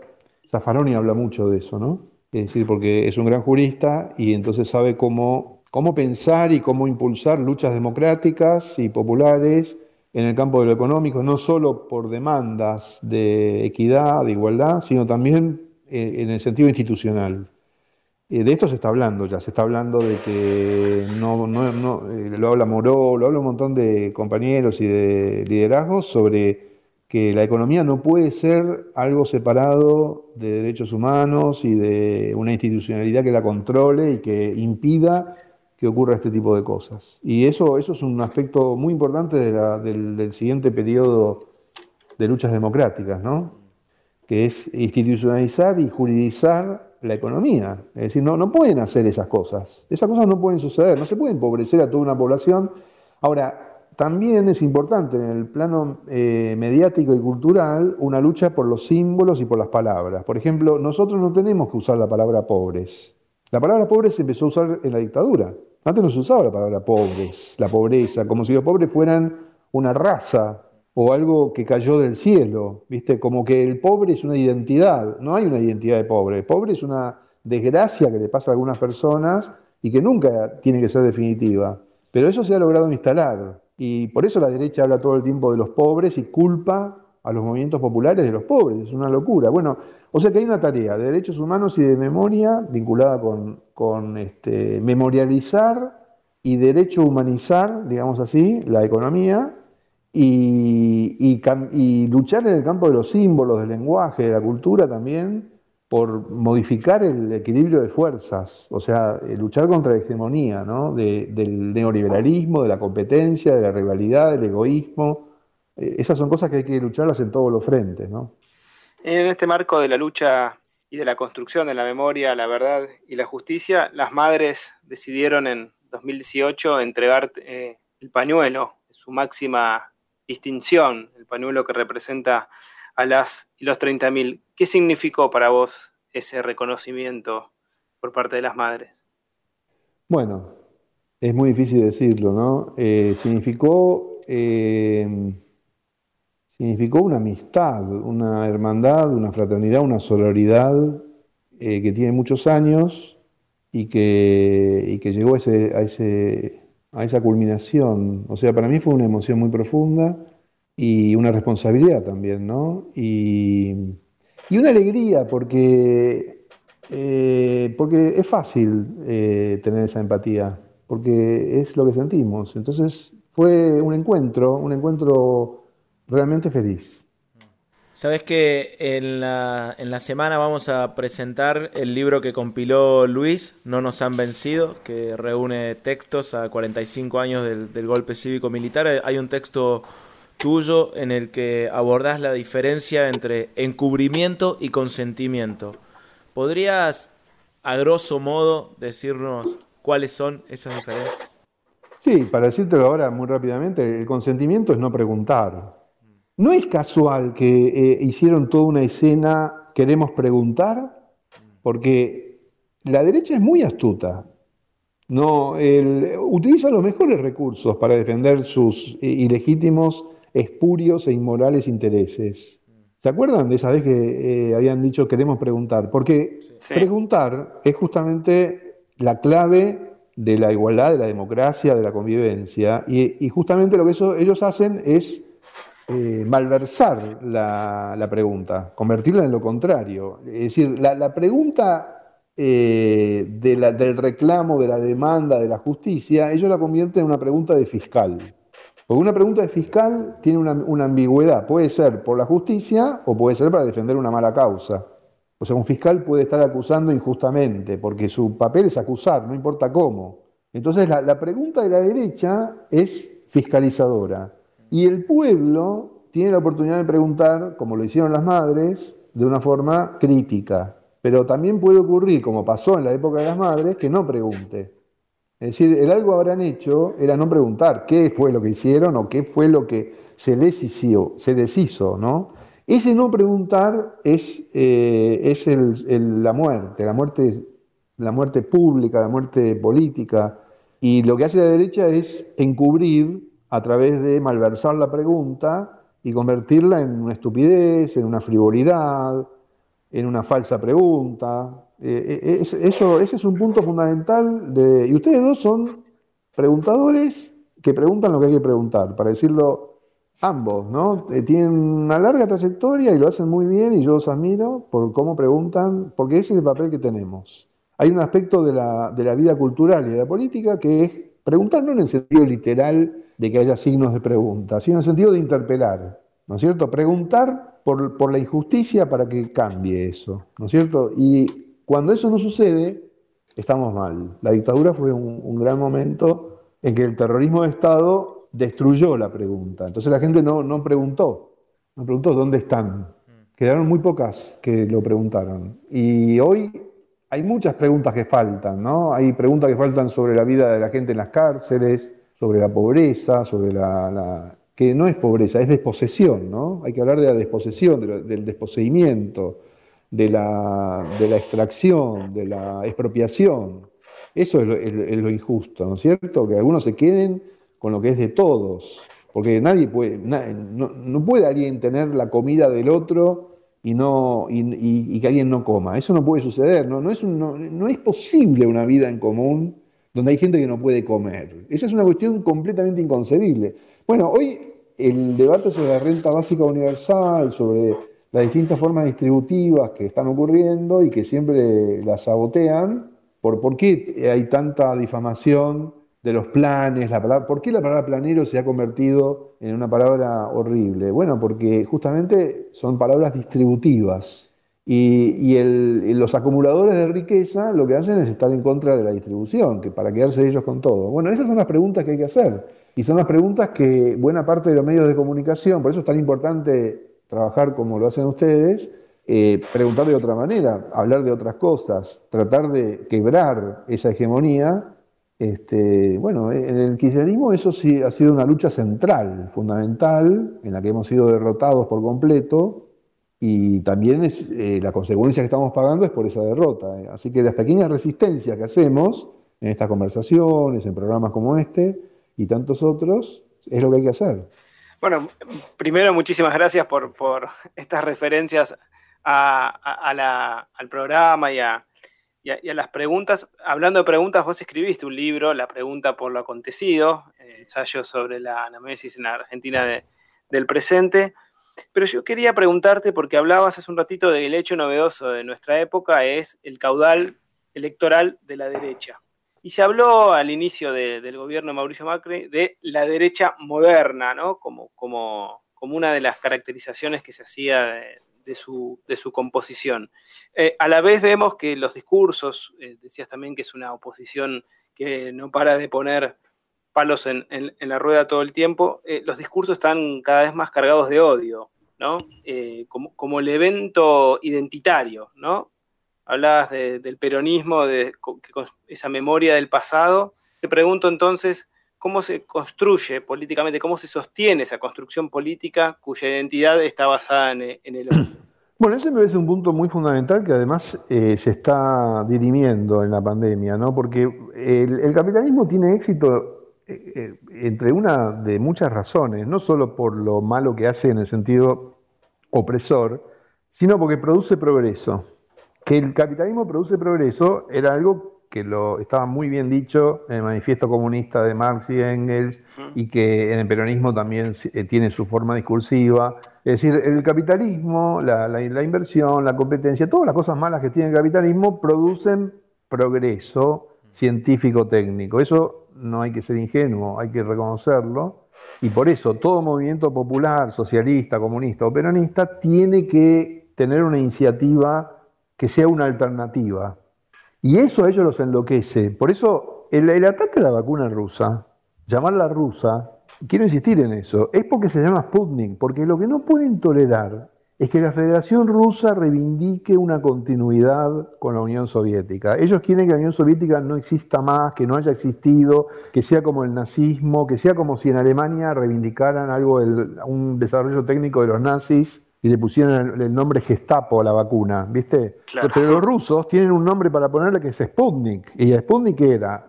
Ir a, ir a la luna compitiendo con los norteamericanos. Cosa que a mí no es que me gusten, no, no me gusta la competencia técnica, pero lo cierto es que todo movimiento popular se ve desafiado por el capitalismo a este, ofrecer eh, desarrollos técnicos y científicos. Eso es algo que en el peronismo se sabe muy bien, porque toda la historia del peronismo ha estado vinculada con, esa convicción, y eso pasó también en el kirchnerismo, y esto ahora está debilitado, está debilitado, por eso eh, lamento mucho que respecto a las vacunas lo único que podamos hacer es comprarlas y tener una visión, una, una actitud tan opaca, tan poco clara con respecto al componente que se fabricó en Argentina para mandarlo a México que, está ahí eh, en stand-by y no sabemos qué está ocurriendo con eso. Entonces hay, hay una, necesidad de los movimientos populares de desafiar el, desarrollo científico-técnico, la cual es una lucha muy difícil. Es muy difícil. Eh, Chernobyl le costó mucho más a la Unión Soviética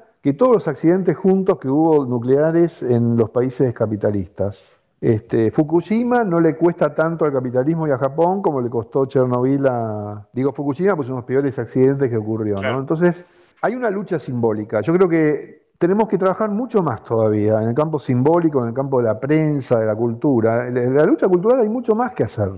Y estos son temas de la lucha cultural, es decir, es oponernos a la difamación, oponernos a la pérdida de la autoestima, oponernos a las mentiras. Es una lucha muy difícil y de, y de muy largo plazo y sobre la que hay que trabajar muy profundamente. Y estamos muy atrasados, siempre estamos, porque siempre estamos detrás, siempre vamos corriendo por atrás, lo cual es lógico, porque quienes tenemos que emanciparnos estamos por detrás, porque el que tiene la iniciativa es el opresor. Entonces, cuando estoy en contra del opresor, siempre voy a perder algo, siempre voy a tratar de ganar algo y voy a perder mucho, pero es lo único que puedo hacer y es lo que vale la pena hacer. Así que me parece que esa, esa es una lucha necesaria. Fuera de contexto. Mucho más que una entrevista.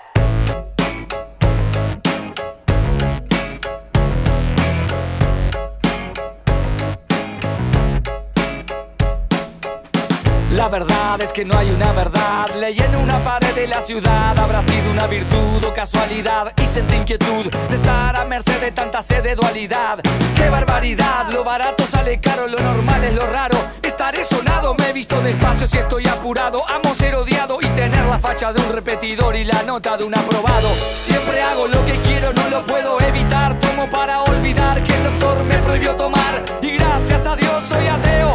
No consigo empleo por mi cara lo lindo de ser feo. Pero si espero, desespero, si quiero ver el partido entero. Ya está, cuánta ambigüedad. Esta vida me va a matar. Mi corazón vacío no soporta una ausencia más. Y sé que dijo una vez el Nobel de la Paz asesinado acá es lo malo de ser bueno en este mundo cruel. Y encuentro preguntas. Nadie contesta porque cuesta separarse de una mala junta. Y no hay contradicción, dije que me equivocaría y como me equivoqué tuve razón. Perdón, si mi mente queda en blanco veo todo negro, escucho el himno a la alegría y me deprimo, no me alegro. Como mi socio cuando dijo a su mujer preñada, el ocio no me deja tiempo para nada. Y con esa mil coartada se desembarazó de la embarazada.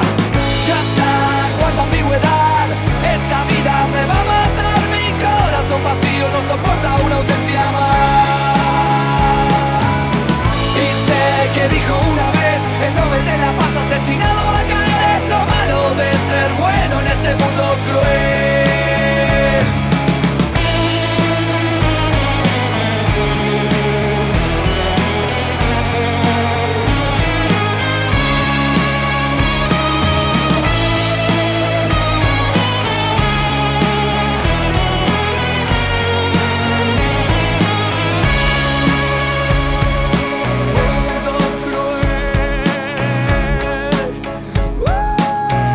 Mala suerte ser supersticioso. Acaricio un círculo y se vuelve un círculo vicioso. Soy cauteloso y juro seguro que todo es dudoso. ¿Cuántas veces dije no, queriendo decir sí? ¿Cuántas veces presentí el principio del fin? ¿Cuántas veces dije sí, queriendo decir no? Es así, como te digo una cosa, te digo la otra. ¡Qué horror! Hasta mis debilidades son más fuertes que yo. Ya está, cuánta ambigüedad. Esta vida me va a no soporta una ausencia más. Y sé que dijo una vez el Nobel de la Paz asesinado acá es lo malo de ser bueno en este mundo cruel. Vos también, Pazman. Vos también la tenés adentro. Fuera de contexto. El golazo del sábado.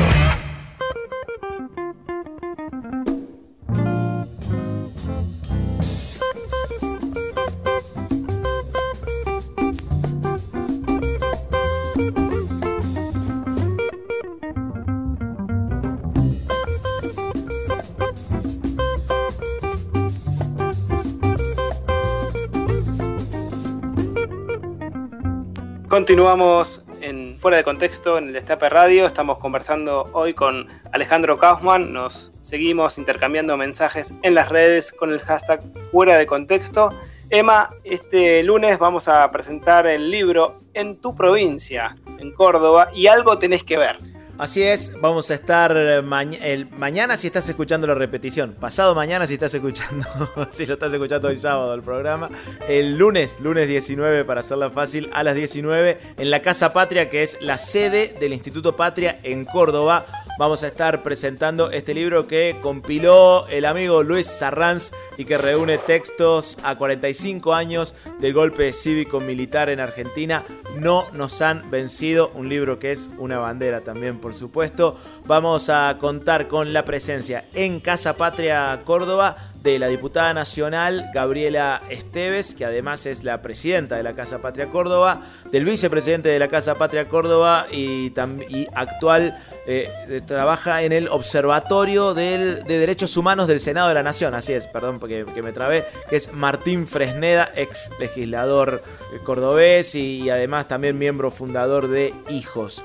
Va a estar también Emiliano Fecia, que también participa y milita en, en, Hijos y forma parte de la mesa de, trabajos, de trabajo de derechos humanos de la Casa Patria Córdoba. Y virtualmente, desde la virtualidad, gracias a estas ventajas que ofrece Internet, eh, y además tienen que saber que la presentación es por, en las redes de la Casa Patria, no es un acto presencial, obviamente, teniendo en cuenta el contexto.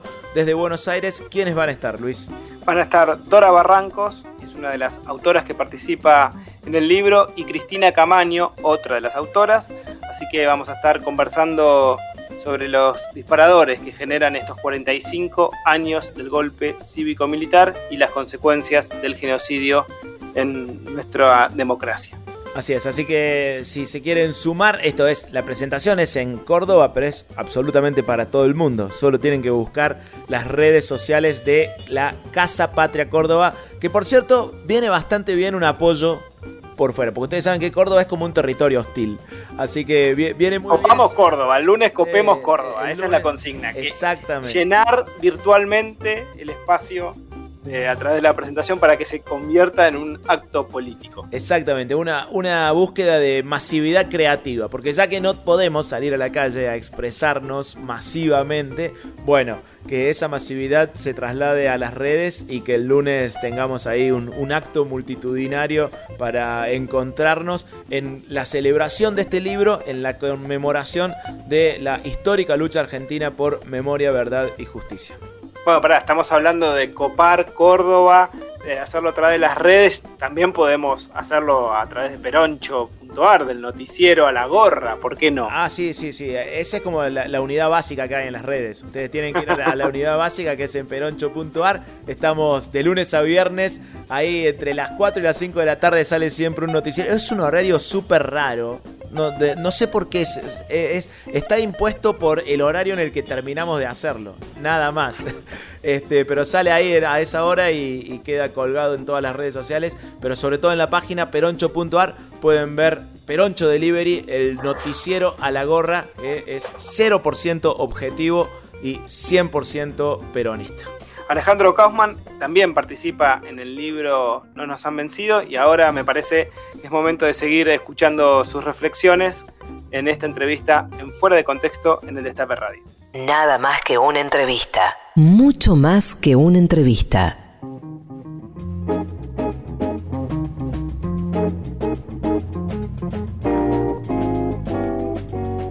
Seguimos en Fuera de Contexto en el Destape Radio. Comenzamos con Alejandro Kaufman. Ya vamos en, el, último bloque de este, de este programa. Estamos muy, muy agradecidos con, el tiempo que nos has dedicado, que nos estás dedicando, Alejandro. Recién hablábamos de, las luchas populares, de, la lucha cultural que, hay que llevar adelante. Eh, ellos tienen, del otro lado de la grieta, cuentan con herramientas espurias, ¿no? Persecución judicial, persecución mediática, persecución política. Eh, ya hemos, la, humanidad conoce las, herramientas espurias con las que cuenta la derecha. De este lado de la grieta parece haber como una propensión al juego limpio. Ese mandato de jugar limpio, ese mandato de no usar las herramientas del enemigo, ¿es una fortaleza o una debilidad del campo popular? No, yo creo que es una fortaleza. Si se hace inteligentemente es una fortaleza y si no se hace inteligentemente no es una fortaleza. Es decir, eso depende de cómo se haga. Hay maneras de decir usemos las herramientas del enemigo que te convierten en lo mismo que el enemigo. Eh, en, la lucha cultural y simbólica, eh, si vos haces lo que hace el enemigo, perdés. Gana él, va a ganar él, porque el, método es importante también, los medios, digamos. Y, por ejemplo, vos usás métodos propagandísticos muy escandalosos y farandulescos y este, amarillos, como hay siempre compañeras y compañeros que... Esa es una discusión histórica de los movimientos populares. Siempre hemos estado discutiendo eso, siempre. Este, es decir, qué hacer con la esfera pública y cómo intervenir en ella y con qué grado de verdad, con qué grado de cálculo, con qué grado de utilización de los métodos del adversario. Y, no es una cuestión solamente de principios, decir, ah, no, yo tengo una pureza, yo no uso los métodos del adversario. No es por eso, no es por una cuestión moral. Es por una cuestión de que los medios, la mediación, puede malversar lo que querés decir. Es decir, si yo voy a intratables, a que me maltraten, en público y me difamen, lo que diga va a quedar tapado por eso. Entonces estoy alimentando a ese monstruo. Eso es así, es inútil, este, porque además hay otro problema también, que es fundamental. La fama, la notoriedad, el éxito de rating, de público, es como una droga. O sea, es algo que nos complace, que nos satisface, que nos produce una seducción, es una debilidad que tenemos los seres humanos, de que nos quieran, que nos reconozcan, que nos admiren, que nos escuchen, que nos miren. Y eso es utilizado eh, en una lucha donde gana el amo. El amo gana eso, no solo porque tiene los recursos, sino porque ese tipo de llamados o de invocaciones son más favorables para una reacción injusta. Porque justamente la justicia es que también queremos o reconocemos o miramos a quien no es a, quien no tiene atracción, a quien no es no tiene seducción. Si nosotros caemos en una lógica de la seducción, ganan ellos. Nosotros no, no, no podemos tener una lógica de la seducción como algo dominante, porque lo que tenemos para decir no es seductor. La justicia no es seductora, no, no es entretenida, no es más divertida. ¿Viste?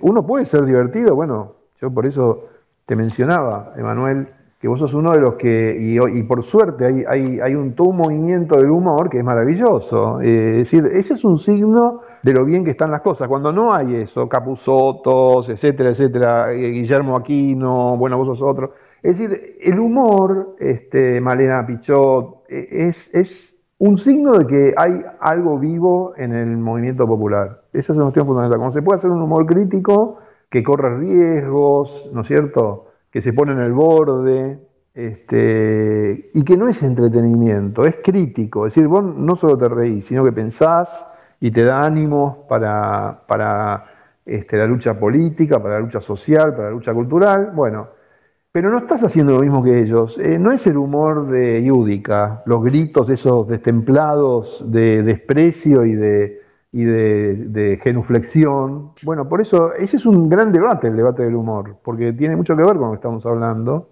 Es decir, el humor no es solamente un medio. los movimientos populares siempre han utilizado el humor, el carnaval, la alegría. Los movimientos populares son alegres, son alegres porque te da alegría emanciparte, liberarte, protestar, decir lo que sentís, que no te dejaban, que te callaban, que te aplastaban. Entonces, cuando vos salís de eso y estás con un montón de otra gente, una multitud, este, cantando, eso es uno de los momentos más maravillosos de la, vida en común. Y el humor es una, eh, eh, hace empatía con eso, o sea, establece una alianza con ese sentimiento popular, la gente se ríe, se distiende, pero eso, ellos hacen un uso espurio de todo eso. Por eso el arte de la política cultural es como intervenir en esas prácticas de una forma que no le sea funcional. Y eso a veces no queda claro. Yo muchas veces en la época del kirchnerismo critiqué bastante cuando las cosas se nos desviaban. Eso pasó con 678, pasó con este, Indomables. O sea, cuando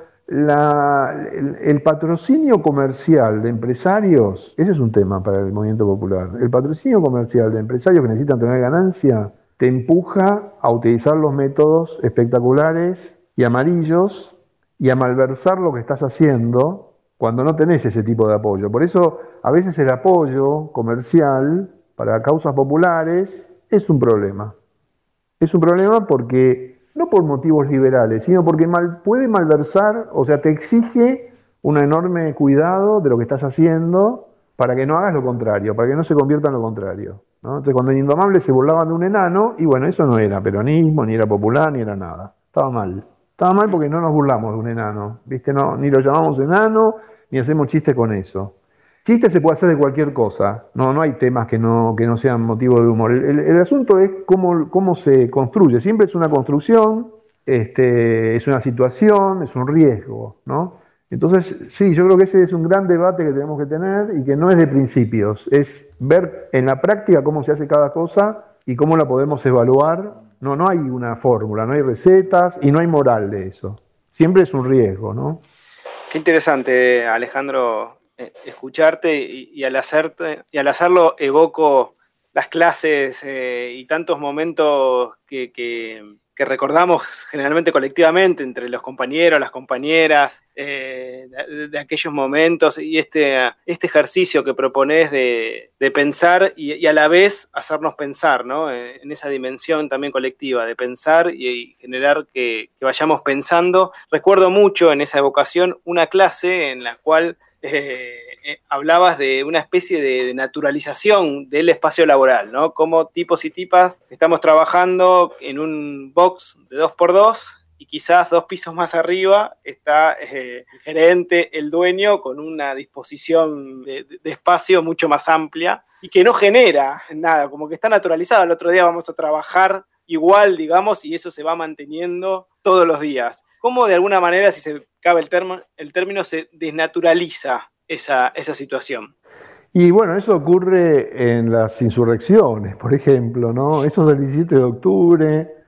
Y pasa en el humor también. Es decir, el papel del humor en la vida popular sirve para dar vuelta a esas, esas asimetrías injustas, ¿no es cierto? Porque en la vida cotidiana, en la vida histórica, en la vida normal, llamémosla así, eh, hay asimetría, ¿no? Y esa asimetría eh, se vuelve inconsciente, porque justamente, porque vos no podés estar pensando todo el tiempo en eso, porque si no la vida sería imposible. Pero vos estás contento porque tenés un trabajo, podés mantener a tu familia, podés eh, más o menos satisfacer tus necesidades y bueno, vas todos los días al trabajo y eso es la vida, la, vida injusta, es la vida de derecha, es la vida de la explotación, ¿no? Este, el peronismo es un lugar muy raro para hablar de esto porque se habla de distintas maneras, pero siempre aparece la, posibilidad de, tratar esa cuestión, ¿no? Es decir, una característica del peronismo es que atenúa esa asimetría, ¿no es cierto? Es decir, eh, la desigualdad en el peronismo no se resuelve, pero se atenúa, se, establece algún tipo de allanamiento de esa diferencia, ¿no? Pero esa, diferencia es importante tenerla consciente. Yo, una cosa que, he, trabajado mucho es cuando fue la campaña de la reelección, eh, no, la campaña del 2015, una cosa que pasaba era que había videos donde se mostraba empresarios pyme reuniendo a sus trabajadoras y a sus trabajadores, haciéndoles hacer una pausa. Ustedes lo deben recordar, hay varios videos. Hay uno que son unas trabajadoras mujeres que tienen un uniforme, una ropa de trabajo, como una fajina de trabajo, y están unas máquinas, creo que textiles. Entonces el empresario pyme va, les dice que detengan un momento el trabajo, se ponen de pie y le escuchan decir que hay que votar a Scioli. Sí. Bueno, esa escena es imposible. O sea, yo si soy una de ellas, lo voto a Macri, obviamente, porque ¿cómo me vas a decir a quién tengo que votar de esa manera, dándome un respiro de dos minutos en el trabajo de una máquina? Vos que sos el empresario, estás bien vestido, tenés todo resuelto, etcétera, etcétera, y yo tengo un sueldo que apenas me alcanza y tengo que correr la coneja. Es decir, eso es el tipo de cuidado que hay que tener, es el tipo de consideraciones, que, de, de temas de reflexión. Es decir, ¿cómo reducir esa distancia, transformarla, ponerla en cuestión. Hay miles de maneras, el sindicalismo, la participación en las ganancias, las reivindicaciones. ¿Qué, es el peronismo? Es disminuir la distancia, eh, ya que hablamos de disminuir la distancia. Y eso, como decíamos, también la distancia social lleva mucho tiempo y es muy compleja y se avanza y se retrocede. Pero se trata de eso. Entonces, hay que tener conciencia de lo que es esa naturalización que ocurre en la escolaridad, ocurre en el hospital, ocurre en, en todos lados. Es decir, ocurre con el policía de la esquina también, ¿no? Que se convierte en una especie de Dios, dueño de la vida y de la muerte, en lugar de un trabajador del Estado que, sirve para proteger a las personas más desfavorecidas, que es lo que uno tendría que suponer, ¿no? Aparte de que sea aparato del Estado, el policía es el que regula los conflictos a veces domésticos y cuando se convierte en una especie de asesino, tenemos un problema. Pero todo esto tiene que ver con la cuestión de las naturalizaciones, ¿no? Que es lo que se busca eh, promover, ¿no? Es decir, el, macrismo produjo un enorme retroceso. Cuando alguien te dice, ¿qué tiene de malo ser rico? Y bueno, tiene todo esto de malo. Ser rico es aceptar con naturalidad que alguien posea, ostente, domine y esté por encima. Este, por eso eh, al, humor siempre hay que volver, ¿no? Porque el humor y el carnaval son recursos de la historia cultural que en un instante te lo dan vuelta a todo. Te hacen ver, eh, son como las revoluciones. Eso hace mucho se viene hablando, ¿no? Y hay mucho escrito sobre eso. Eh, en, las revoluciones, en las insurrecciones y en el carnaval, en la fiesta, se percibe la injusticia de distintas maneras. De repente, y eso hace la risa, ¿no? Este, y permite con, tener un placer, mira qué paradoja, ¿no? Tener un placer en el momento en que adquirís conciencia de algo que es doloroso. Eso, eso, cuando eso ocurre, es un humor popular y es un humor políticamente relevante. Cuando se da esa combinación de dolor y de placer. Tenés placer porque te reís, pero te reís de algo que te duele. Que te duele a vos, no te estás burlando de otro, no te, estás burlando de alguien débil, de alguien que sufre más que vos, sino que te reís de algo que a vos te pasa, o que te podría pasar, ¿no? Este, entonces sí, ese es un gran tema, porque en los movimientos populares se reproducen las condiciones de la simetría. Este, entonces, eso, eso forma parte de las luchas, ¿no? Alejandro, eh, en ese sentido, hablando de insurrecciones, ¿te, parece que la última gran insurrección colectiva está siendo el, feminismo? Y, la segunda pregunta en ese sentido también sería, eh, ¿en qué sentido de intervención en la, en la esfera pública, para usar términos tuyos, suponen los feminismos eh, en esta dimensión de, de, las luchas por, por igualdad y por emancipación.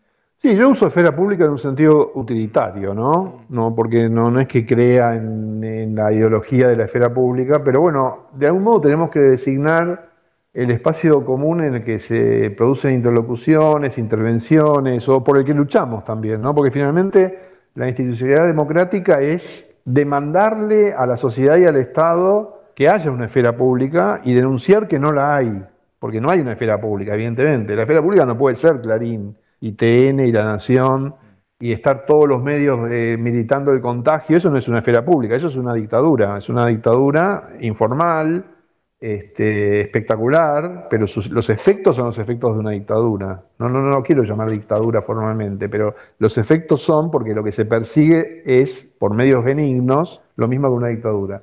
Y efectivamente, el feminismo es la gran revolución de, esta época, ¿no es cierto? Es decir, desde los años 70, en que hubo un momento revolucionario, no había habido un momento revolucionario. Yo siempre digo que hay un momento revolucionario cuando adolescentes inventan cosas que no las leyeron, no, no, no, estudiaron en la universidad, no hicieron una carrera en Puan, como dice Sarlo, ¿no? Es decir, ¿qué materia eh, rindió en Puan este, Pérsico? Es, es una, una, idea tremenda esa, ¿no? Es decir, la, vida política se aprende en la, en, la, en la vida política, en la vida social, no en la universidad. Generalmente lo que se aprende en la universidad puede servir, pero en buena parte está diseñado para que no sirva a los fines populares. Está estructurado de una manera que, se neutraliza, que se vuelve algo que dice ser una cosa, pero hasta puede llegar a ser todo lo contrario, ¿no? Entonces, eh, momentos revolucionarios son cuando se produce una intuición justiciera en, mucha gente que, de repente tiene una sensibilidad que es igualitaria. Y eso, está, eso ocurrió con el feminismo. Y es, eh, es el gran tema que ahora está en retroceso un poco también, ¿no? Porque está siendo capturado. ¿Por qué? Porque el sistema, el patriarcado, el capitalismo, lo, adapta a sus propias conveniencias y entonces este, te dice que Margaret Thatcher es una figura feminista o Patricia Bullrich, cuando son todo lo contrario. Y bueno, por eso estamos en el medio de esa situación. Pero el feminismo es una gran esperanza, es, es un movimiento de una intensidad igualitaria, y siempre que hay un movimiento de intensidad igualitaria, se contagia a toda la sociedad, ¿no es cierto? Eh, logra cambios muy profundos y el feminismo lo está haciendo. Bueno, haber logrado la legalización del aborto en la Argentina es un avance enorme, porque era una vergüenza, era completamente vergonzoso que este país no tuviera, no tuviera esa ley, ¿no? Así que sí, el, feminismo es una, una, Acá hacemos tres varones hablando, pero esa no es la cuestión solamente, aunque también es relevante, ¿no? Este, no es solo una, cuestión del, recuento de, cis o trans, sino también lo que se dice. Y me parece oportuno que no, no, estemos en esta conversación sin, sin hablar de ese tema. Eh, de algún modo hemos hablado de ese tema. Cuando uno dice, a mí lo que me permite pensar que el peronismo tiene como virtud la debilidad, eso es una idea feminista. Es decir, la resistencia pasiva, la desobediencia civil, las insurrecciones este, desarmadas o armadas de maneras femeninas, que son las guerrillas.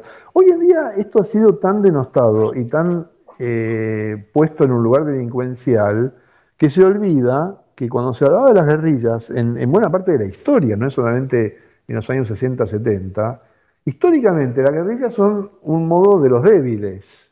Claro contra los poderosos, contra los imperios. La guerrilla son el modo que los pueblos tienen de, luchar por sus derechos, por, su, por la justicia, ¿no es cierto? Y pierden siempre, realmente pierden. Es decir, vos fíjate, el caso cubano, ¿vos podés decir que ganaron? Nunca ganaron. Las causas populares no se convierten. Cuando una causa popular gana, pierde. Esa es la paradoja. Cuando la Unión Soviética se convirtió en un imperio que dominaba buena parte del mundo, que tenía eh, armas nucleares, y bueno, eso se cayó.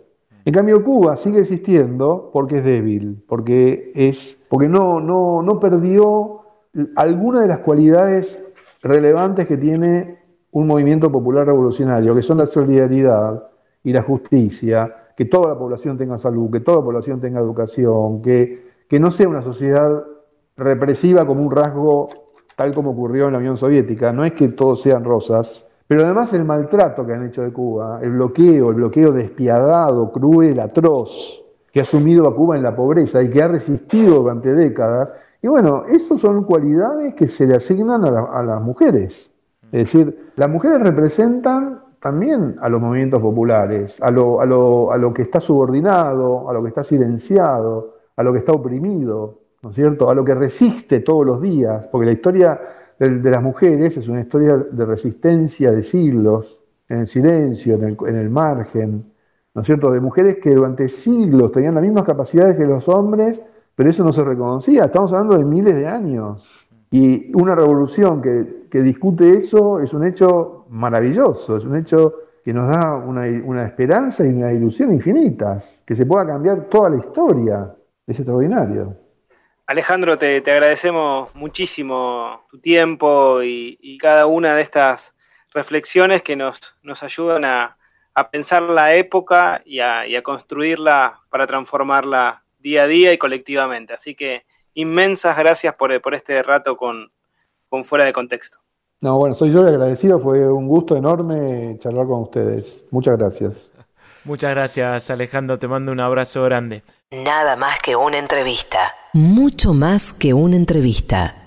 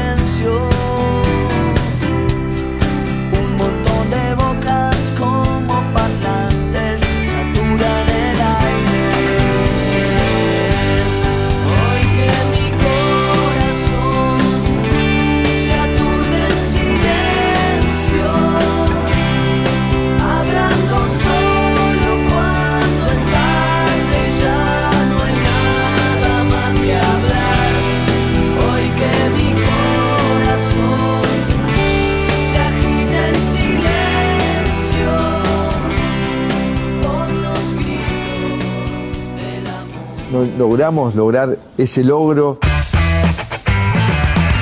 Fuera de contexto. Un programa muy logrado.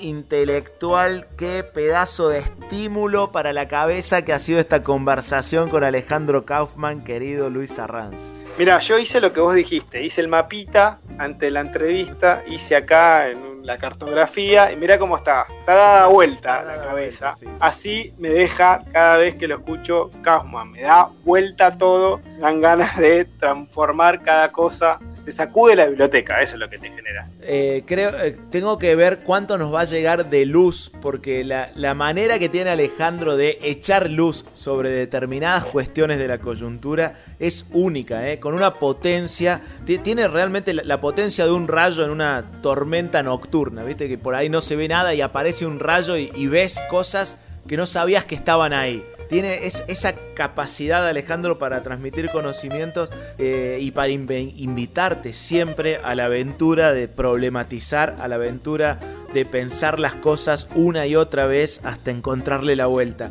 Estoy muy agradecido con la familia del Destape Radio por permitirnos hacer este programa que ha sido verdaderamente un privilegio, ¿no? El privilegio de la conversación, el privilegio del pensamiento, el privilegio de, de la construcción colectiva de conocimiento. Lo queremos, lo admiramos y lo respetamos mucho y le agradecemos también eh, este tiempo y este espacio aquí en Fuera de Contexto. También le agradecemos al gestor de esta entrevista, al productor Nicolás Colombo, que también tiene mucha relación con Alejandro y que estuvo detrás de esta entrevista, y por supuesto a Juan Pocho Monasterio, que convirtió toda esa conversación en este programa que sale al aire. Qué gran jugador de toda la cancha, Pocho. Y Nico Colombo, por supuesto, que además es el productor de La Barbarie, el programa. Viste dos por uno ahí. Sí, sí, ahí con lo Nico Colombo es el, gran productor. Está detrás también de La Barbarie, que vamos los martes de 21 a 23 con un rubio peronista, con Luana Pascual, con Jas Mosquera y con Andrés López. Un programa de humor federal. Hacemos también ahí un, un mapa de la producción de comedia en la Argentina y nos divertimos muchísimo, muchísimo. Y nosotros como oyente también, ¿eh? Muy, muy bueno. Bueno, están invitados entonces, invitados, invitadas, invitades. El martes a las 21 nos volvemos a encontrar aquí en el aire de El Destape, en esa ocasión con La Barbarie. Y para volver a encontrarnos aquí en Fuera de Contexto será el próximo sábado a las 16 cuando tengamos una nueva entrevista. Ahora le dejamos el aire a la compañera Milagro Sala. Un abrazo grande y hasta el sábado que viene.